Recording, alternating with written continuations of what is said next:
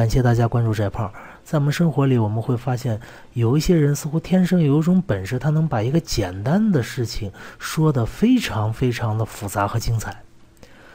这些人呢，他们创作了四个人海外留学的故事，还创作了三帮黑社会互相打，最后一帮灭掉两帮的故事，还有一帮土匪想造反，最后造反没成的故事，还有少男少女的初恋，居然就成为那么老厚的一本书。聪明人一听就笑了。我说的就是四大名著。今天呢，翟胖就用荆轲刺秦王的事情。来做个例子给大家讲一讲，怎么样把一个简单的故事说得精彩起来。其实原则就一个，什么呢？记住了，你讲故事的时候一定要讲一根筋的故事。我们具体来看，荆轲和秦舞阳其实都是一根筋，他们的终极目的就是要杀秦王。那么当他俩见到秦王之后，发生了什么呢？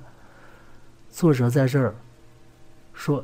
秦舞阳色变震恐，色是脸色，秦舞阳脸色变了，因为他心里边非常害怕，毕竟那是秦始皇啊，千古第一帝呀。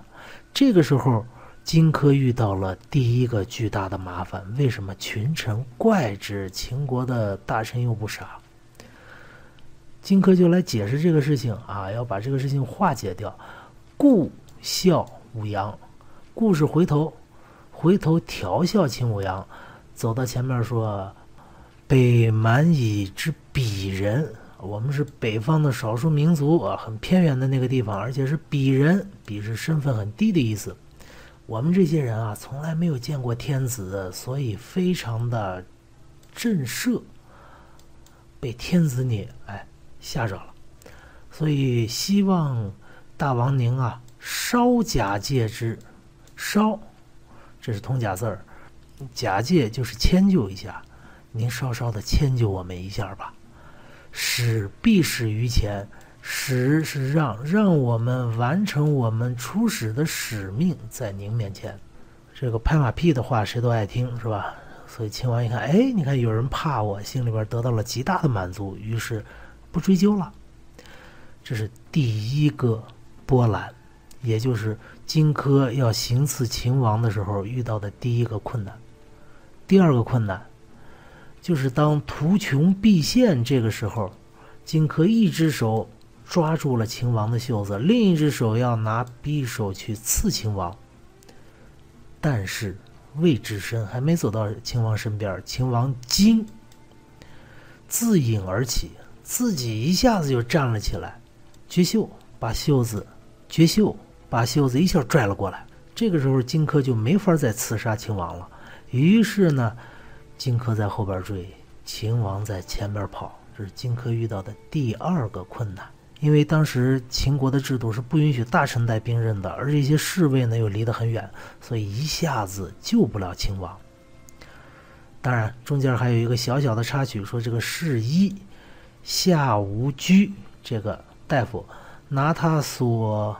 奉药囊啊，他所捧的这个药囊、药袋子，抵轲去扔这个荆轲。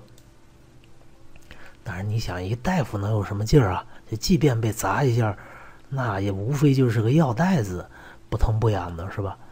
所以围还没解了。这个时候，故事的第三个波澜发生了，什么呢？左右乃曰：“王复见，王复见。”当然，王复剑呢？这个大家有很多说法，其中一个说法就是把这个剑从背后往出拔。这个其实我一直不相信。你想，将近两米的一剑，你从背后往出拔，那搞不好就把自己杀了呀。当然，最终的结果是秦王把荆轲杀掉了。荆轲在临死的时候说过一句话，我觉得说的太好了，就这句：“是所以不成者，乃欲以生节之。”这事儿啊，所以我没办成，是因为我想要把秦王你活着劫，这个劫是劫持的意思，把你劫持下来。为什么呢？必得约契以报太子也，想要逼着秦王签订一个城下之盟，把我们大燕国的土地还回来。我通过这件事情来报答燕丹的知遇之恩啊。这个是我我觉得说的是非常好的。为什么呢？因为荆轲，你想那是一大侠呀。秦王，你武术再高，你能高到哪儿去？这大侠如果不是第一下就想着杀你的话，你根本没时间自饮，而且还绝秀。道出了荆轲刺杀秦王之所以不成的根本原因。大家回过头来看啊，我们这儿说的这么精彩，这么热闹，这么一大段话，实际上你想一下，在现实世界里边，它最多也就是个一分钟的事儿吧。但是，《战国策》里却用了这么大的篇幅去进行描写，而且给我们设了三大波澜，给荆轲刺秦王设置了三大障碍，让荆轲一步一步的去跨过了头两个障碍，在最后一个障碍面前折戟沉沙。这样一个故事，它才好玩儿。我还是那句话。大家要讲故事，千万记住，一定要讲一个一根筋的故事。这句话背后有两个潜台词。第一个潜台词就是，主人公的终极目标是不能改变的，因为你一改变，整个故事没法讲了，是吧？你没矛盾了呀？为什么呢？你想，荆轲如果在半中间改变了他的目的，不是刺杀秦王了，而是去凭借他的三寸不烂之舌去说服秦王。这事儿就没什么看头了。第二个，请大家一定要记住，故事一定要有波澜。什么叫波澜？就是那些阻碍主人公达到其目的的障碍，这就叫波澜。至于主人公能不能达到他的目的呢？